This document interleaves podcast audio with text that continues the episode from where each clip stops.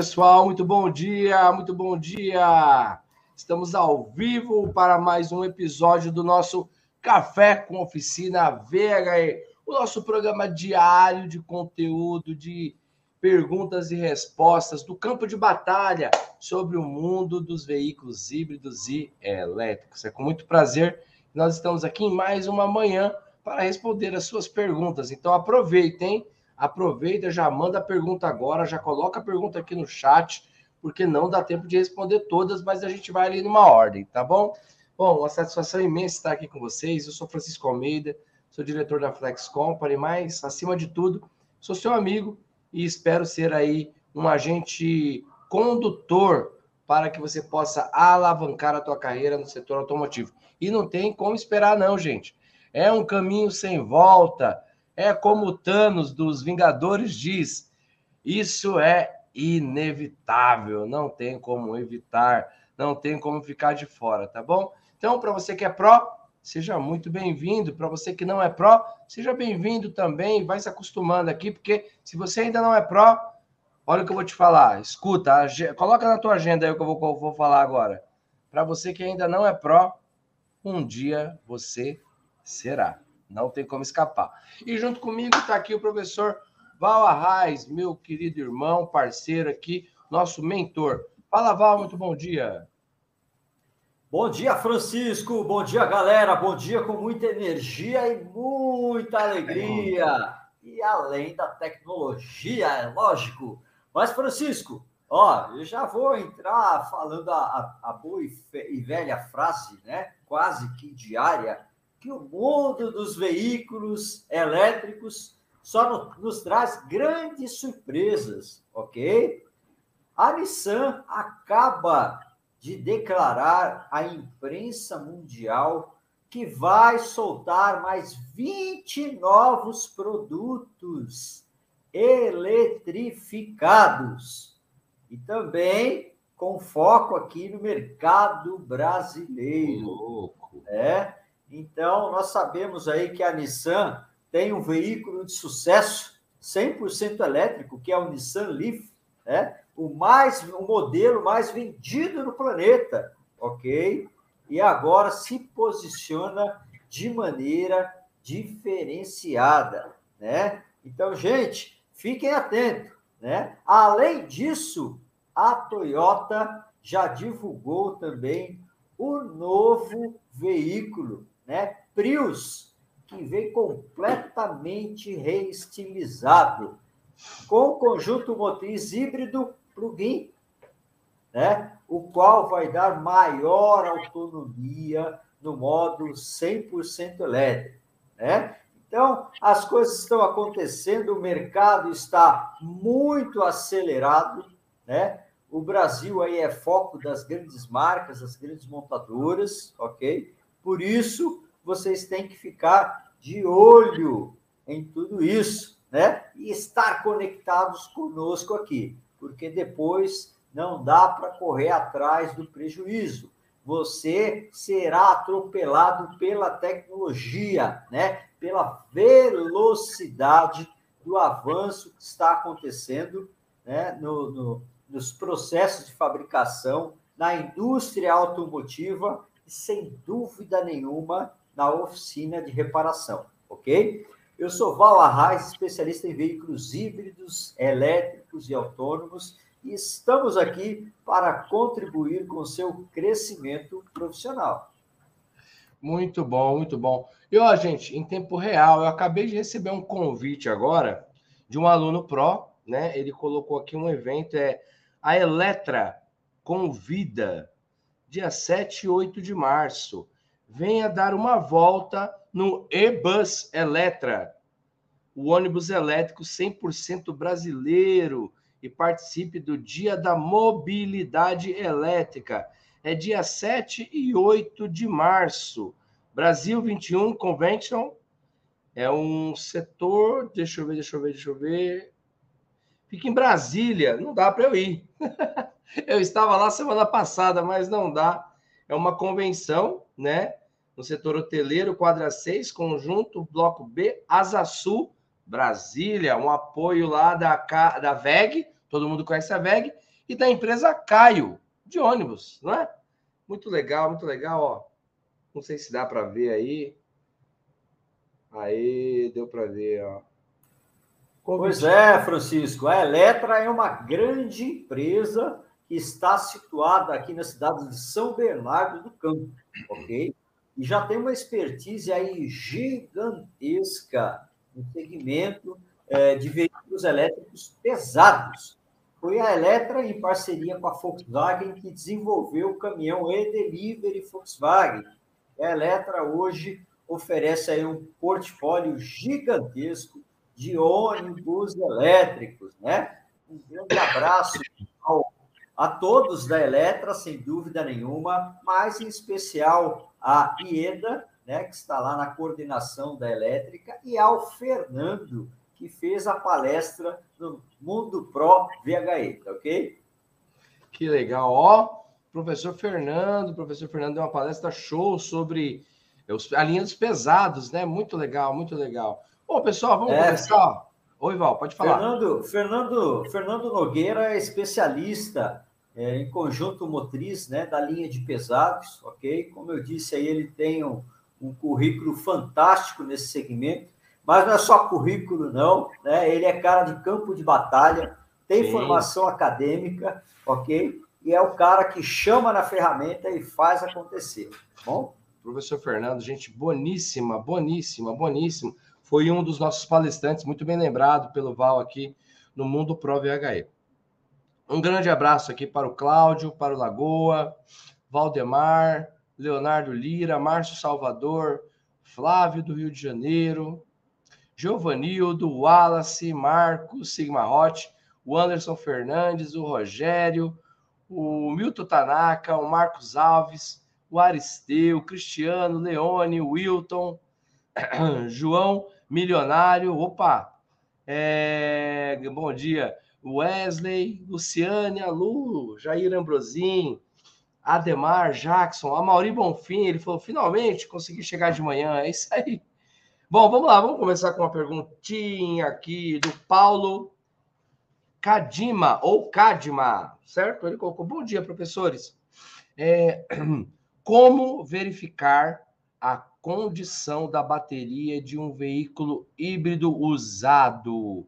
Excelente pergunta, Paulo. E aí, Val, como verificar, né, a condição, o, eu aprendi, o estado de saúde da bateria de um veículo híbrido usado?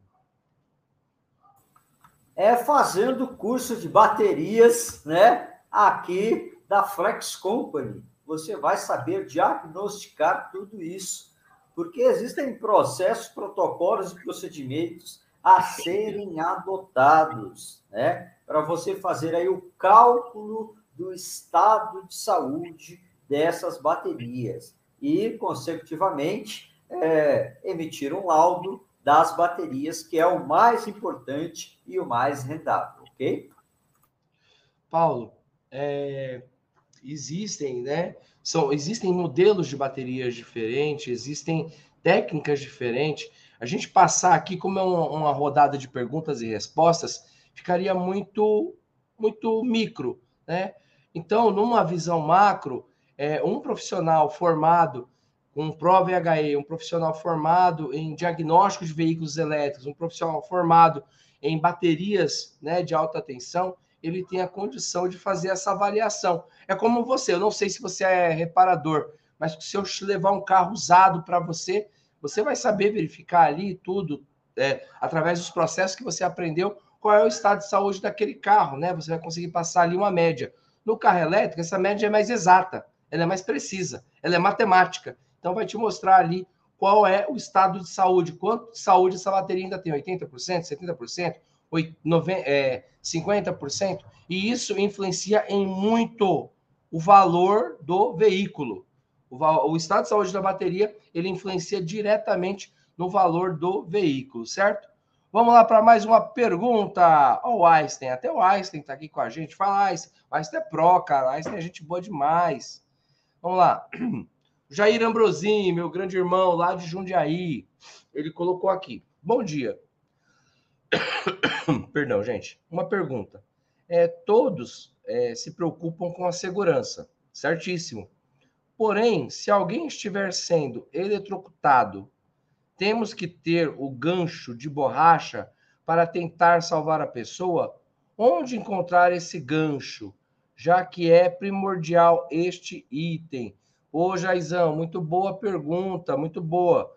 Curiosidade interessantíssima. Val, esse gancho ele é faz parte do, do material de, do equipamento de EPI e onde se encontra, para que, que ele serve, qual é o processo, né? Que processo, protocolo, procedimento no caso de um companheiro de trabalho ser eletrocutado. Ok. Francisco, primeiro dá uma, uma corrigida na sua lente aí, que você está um pouquinho embaçado, cara. A Eu acho que a internet está tá um pouquinho embaçada. Né? Vê se consegue dar uma, uma corrigida aí, ok? Mas vamos lá. É, nós sabemos que existem protocolos diferenciados em países diferenciados, né? É, protocolo alemão. Toda vez que você vai fazer uma intervenção em um veículo eletrificado, tem que ter quatro pessoas acompanhando. Você nunca pode fazer uma intervenção sozinho. Ok. Eu, eu vou ser bem, bem sintético aqui, tá? Bem resumido. Brasil, a NR10 menciona que você não pode trabalhar sozinho. No mínimo, duas pessoas. Né? China, eu já vi cara trabalhando sozinho na China. Ok? Então, primeiro temos que ter isso em mente, né? Porque quando você leva uma descarga elétrica, é fração de segundos. Então, se você for sair dali de perto e buscar o bastão, até você voltar, posicionar o bastão para puxar, cara já morreu. Isso é fato. Né? Todos os protocolos dizem que sim, é, é necessário, né? e eu estou falando dentro da indústria, é necessário você ter o bastão. Né? Só que nós sabemos que a prática é diferente. Se você for fazer uma homologação em uma montadora, você vai ter que ter esse bastão na sua oficina. Ok? É, mas eu acho muito difícil utilizar um bastão desse numa situação de emergência. Mas como é um protocolo regimentar, né, considerado mundialmente, você tem que ter lá.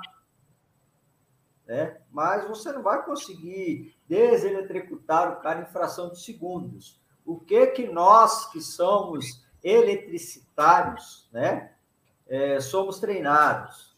Numa situação dessa, se não tiver o bastão perto, tira a camisa, bota, puxa, joga a camisa no cara e puxa. Né? É assim que nós fazemos, porque você tem que ser rápido, ok? Isso aí é o campo de batalha e a teoria aqui, né? Na teoria, o bastão é necessário, na prática, a gente sabe que, infelizmente, não dá tempo de você utilizar. Né? Tem que ter ali para cumprir protocolo. É, é essa que é a questão é igual um, um, hidrante no local que não é ideal, né? Você tem que ter o hidrante, né? Mas ele está posicionado em local estratégico, se houver um incêndio, né? Basicamente é isso, ok? Na Alemanha, quando você vai fazer intervenção, já tem o cara que fica ali com o bastão na mão, né?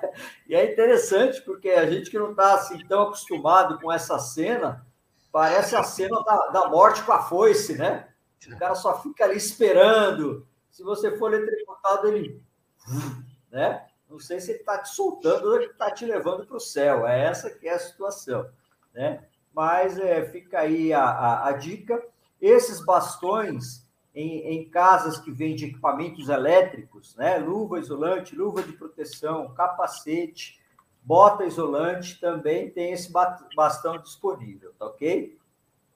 Val, me veio uma pergunta na cabeça agora. Esse cara recebe o mesmo tanto que os outros? Porque pois é, Francisco. É, não, não, ele é especialista, ele é especialista de baterias, né?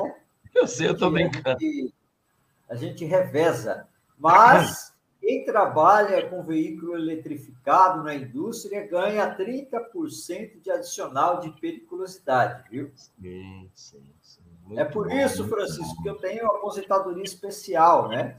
Eu me aposentei com aposentadoria especial, para trabalhar, é, a turma fala linha viva, né? Circuito de alta tensão ligado, ok? Sim, sim, muito bom, excelente, excelente. Gente, esse reflexo aí é importante ressaltar que esse reflexo dos 30% não se não para apenas, na, obviamente, na, na CLT, né? Que é norma. Todo mundo que trabalha em níveis de periculosidade, de insalubridade, tem um acréscimo salarial diferencial dos outros. Mas isso no campo de batalha, no mundo, no, não que não seja campo de batalha o CLT, mas no, no, no mundo empreendedor, no autônomo, tá? Um profissional especializado em veículos elétricos pode receber em até seis vezes mais a hora de trabalho do que um profissional em veículo a combustão. Então, são vários fatores. Um deles, que o Val citou, periculosidade. Outro fator, especialidade. Outro fator, raridade. Todo profissional que é raro recebe mais por isso, certo? Então, ó, grande oportunidade de negócio. E eu brinquei com o negócio do bastão, porque imagina o cara ficar ali, né? E é, é óbvio que é um revezamento, mas é uma situação aí é, é, é, é, engraçada. Mas muito legal a gente também ter essa noção do campo de batalha, né? É, como o Val diz, dificilmente, né? Como um extintor, todo, todo local profissional no Brasil tem que ter o alvará do bombeiro. E até hoje eu não entendi, né? São pontos específicos que fica ali o extintor e dificilmente aquele extintor iria eliminar um, um, incêndio de médio porte. Dificilmente. Às vezes nem de pequeno porte. Mas está ali, é regra. Boa pergunta, o, Jair. Muito boa pergunta. É importante a gente ter essa noção. Próxima pergunta aqui é do Josimar, de Cajazeiras, na Paraíba. Eu acho que é Paraíba, tá? Um P, um traço e um B. Acho que é Paraíba. É... Bacana essa pergunta. O processo de regeneração de energia é melhor em trajetos curtos ou longos? Muito boa pergunta, o Josimar. Val, e aí, regeneração? Onde que ele funciona melhor e por quê? Trajetos longos ou trajetos curtos? Olha, é, existem questões aí que nós devemos considerar, né? Primeiramente, qual o nível de carga da sua bateria? Se você está com a bateria carregada 100% e você vai fazer um trajeto curto, né, você nem vai ter aproveitamento de energia. Ok? Então, é, é esse o aspecto. Segundo, nós precisamos considerar também né? Qual é, é o local que você vai fazer o trajeto? Tem subida, né? Às vezes você vai regenerar uma descida, aproveita, mas gasta essa energia na subida, né? Então, existem inúmeras situações. Agora, é, dentro de uma cidade, com a bateria abaixo de 80%, né? Uma topografia plana, ok? Se você tiver habilidade para o aproveitamento do sistema regenerativo, sem dúvida vai te trazer melhor resultado, né? Quando nós fazemos um percurso longe, é, distante da cidade, que você não vai acelerar, tirar o pé, acelerar, tirar o pé, você vai ter aí um deslocamento contínuo você quase não vai regenerar. Né? Então, existem vários fatores que devem ser considerados em relação ao trajeto, né? para, que, para que seja feita uma avaliação precisa né, deste quadro, ok? Excelente, excelente. Eu tenho dois exemplos aqui com base nisso que o Val está falando. Exemplo que eu vivenciei. Uma vez eu desci com um carro elétrico aqui em São Paulo, todo mundo, acho que a grande maioria conhece, que para a gente ir para Santos, né, a região litorânea de São Paulo, há uma serra. né? E eu desci a serra pisando. Não usei, eu perdi a oportunidade de regenerar, né? Porque, é como o Val falou, ah, naquele momento eu estava descendo com o veículo, desce, desce uma serra, essa famosa Serra da Anchieta, né? E eu poderia utilizar aquela inércia, né, a descida para regenerar, e não fiz. Na subida, seria impossível regenerar, porque você tem que pisar para subir. Outra situação do trânsito, que o Val falou de curta distância. Aí sim você tem uma grande oportunidade de regenerar também, é, utilizando menos o freio. Você antecipando, aí que o Val falou da habilidade, você antecipar o uso do freio e quando você tira o pé, ele regenera, porque ele faz ali, ele te dá uma sensação como se fosse uma, uma reduzida. Só que nesse momento ele começa a regenerar. Então você utiliza menos o freio e aproveita esses, esses pontos de, de, de freio, né? Que você iria frear para regenerar. Muito bem colocado pelo Val, entendeu? Eu dificilmente aproveito isso porque eu sou pisão. Então vamos lá. O, uma pergunta do Paulo. Boa pergunta essa daqui. O veículo plug-in não consegue manter a carga da bateria somente com o motor a combustão. E aí, Val, o, o, o, o veículo híbrido simples, ele não, o não plug-in, ele mantém, ele, ele regenera ali. E o não plug-in, ele não, não consegue manter só com o motor a combustão? Bom, aí existem conceitos tecnológicos que nós devemos avaliar, né? É, primeiramente, o veículo híbrido plug-in, né, as baterias são maiores do que o híbrido simples, né? E as baterias e o conjunto motriz elétrico, ele é para auxiliar o motor a combustão. Não é para que o motor a combustão seja um gerador e auxilie a tração elétrica. É o contrário. O simples, então, né, Val? É isso. Então, a, a tecnologia que prevalece ainda é o motor a combustão. Ok? No híbrido plug-in, você tem maior autonomia elétrica. Para quê? Para economizar combustível. Ok? Então, se o sistema fizer com que gaste mais combustível, no motor a combustão, não faz sentido. Sim. Né? Sim. Justamente porque nós temos que economizar combustível e deixar de expelir gás carbônico na atmosfera, né? Então você tem que ter um equilíbrio da tecnologia, ok? Por isso que o motor a combustão, né? Ele não carrega 100% a bateria. Não é esse o propósito do carro. Tá? Então, eletronicamente, né, você tem o módulo e o software que faz o gerenciamento né, para você ter um pequeno aproveitamento pelo sistema regenerativo. Né? Simplesmente isso. E no híbrido simples, nós temos aí o motor a combustão que carrega um pouquinho as baterias, porque elas não podem ficar sem carga. É, mas o ideal é que quando você tem aí o movimento posteriormente do carro, é, esse deslocamento faça com que carregue mais as baterias, ok? Agora, no plugin, nós temos uma maior quantidade de baterias e é justamente por isso que ele tem que ser conectado na tomada, ok?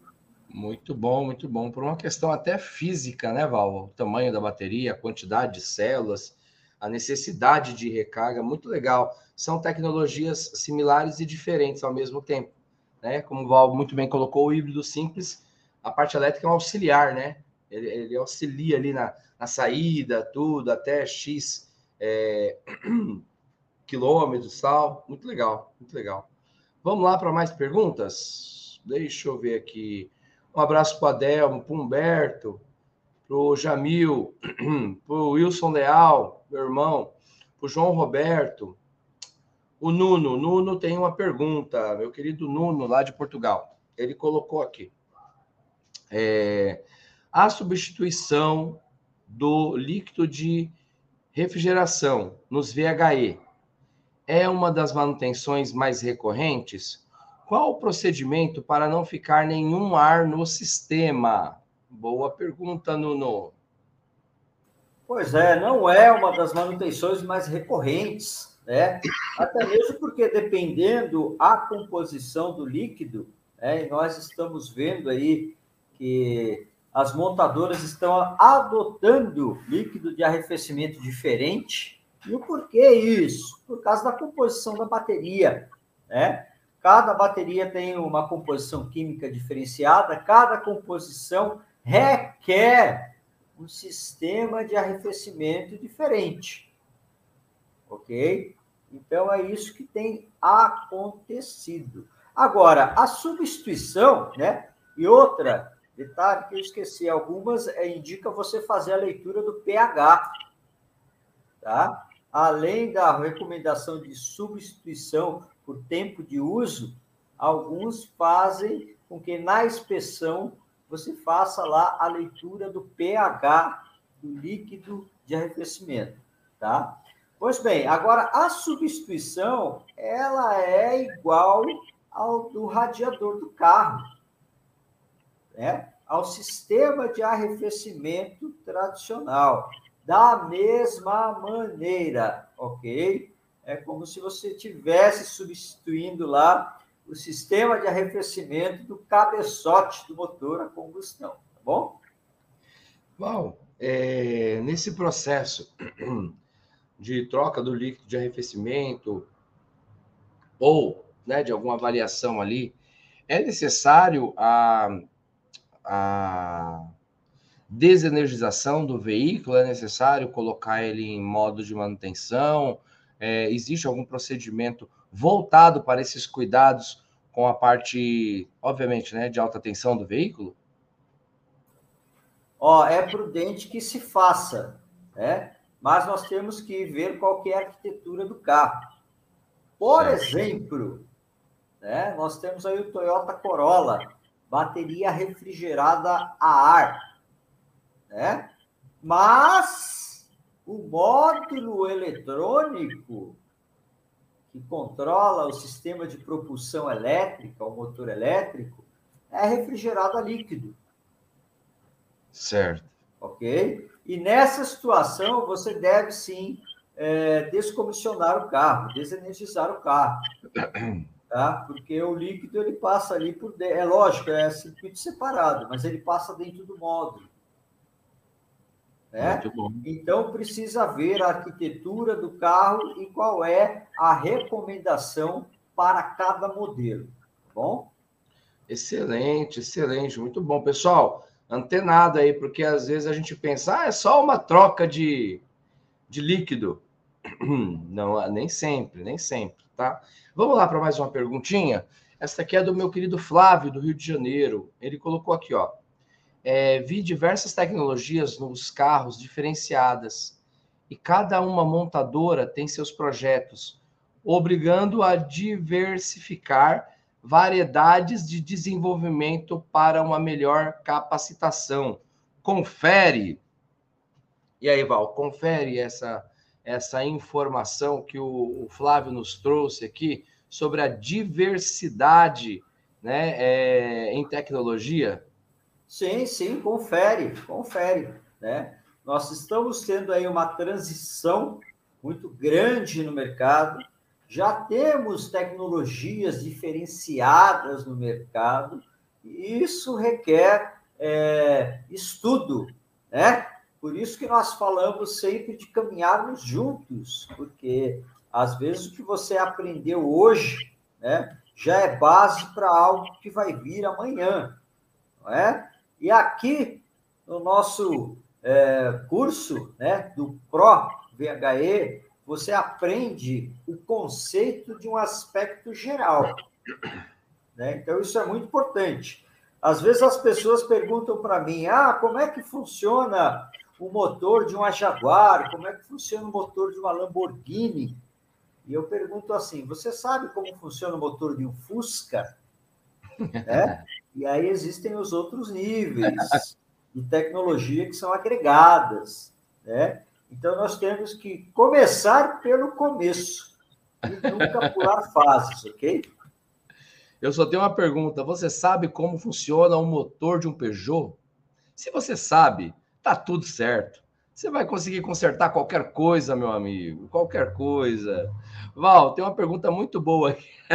Você ri, né? O cara, os caras dizem, antigamente os caras falavam que quem consertava a Fusca consertava qualquer coisa. Hoje os caras já falam, quem conserta Peugeot conserta qualquer coisa, até avião. Bom, vamos para mais uma pergunta. Tem uma pergunta importantíssima aqui, né? O Orisnan, ele colocou aqui. É... A bateria do veículo híbrido, acho que ele está se referindo ao híbrido simples, tá? É, tem a vida útil menor do que a de um veículo 100% elétrico, por estar sempre carregando? Boa pergunta, boa pergunta. É uma tecnologia diferente, Val? Ela tem uma vida útil menor ou não? Porque por estar sempre em processo ali de, de, de regeneração, de, de carga, né? Num veículo híbrido simples? Pois é. E aí vamos fazer a seguinte analogia, né? Considerando que seja baterias da mesma composição química, né? Nós avaliamos bateria por ciclo de carga e descarga. Contagem de ciclo, né? Como é que nós projecionamos a nossa vida? Por ano. Cada ano que você vai fazendo aniversário, você está fazendo contagem regressiva. É desse jeito mesmo. Okay? Então, cada contagem de ciclo da bateria, você está fazendo contagem regressiva, vida útil, desgaste químico. Ok? Então, considerando que seja a mesma composição química, tá? É, você tem uma quantidade menor, né? De contagem de ciclos em um veículo 100% elétrico. Ok? Porque no veículo híbrido, a bateria é menor. Então, ela trabalha mais. Ok? Ela carrega e descarrega mais vezes do que no veículo 100% elétrico. Lógico, nós temos que entender que você deve usar o veículo elétrico adequadamente. Você tem uma carga de 100%, seu veículo elétrico tem 300 quilômetros é, de, de autonomia. Né? Quando você vai carregar ele de novo? Quando ele tiver aí nos 50 quilômetros de autonomia ao menos. É, nunca vai ficar carregando ele quando ele está aí com o, o, nível um pouquinho baixo. E assim a gente faz no, motor, no, no veículo a combustão. Quando que a gente abastece o carro? Né? Se abastece toda vez que passa em frente ao posto de gasolina? Não. Você abastece quando estiver próximo à reserva, você fala, opa, vou abastecer. E às vezes uma vez por semana, duas vezes por mês, dependendo da maneira Sim. que você utiliza o carro, ok? Então, Val, é, só para entender, então no veículo sim, no híbrido simples, como que é contado esse ciclo ou não é contado? Eu, eu, eu, eu não, não ficou, eu não entendi essa parte. Ele, ele, ele tem um ciclo também, não tem? Sim, quem conta é o BMS. O BMS é ele que faz a contagem de ciclo, de, ciclo. de carga e descarga da célula. Muito é? bom. Muito então bom. você tem lá o software que faz a calibração e a contagem de tudo isso. Ou seja, então ele não fica carregando toda hora, né? Ele tem ali os seus momentos, né? Isso, exatamente. Exatamente. Bom, precisa, precisa ver o BMS ler quantidade de carga que tem na bateria. Ótimo, ótimo, ótimo, ótimo, ótimo.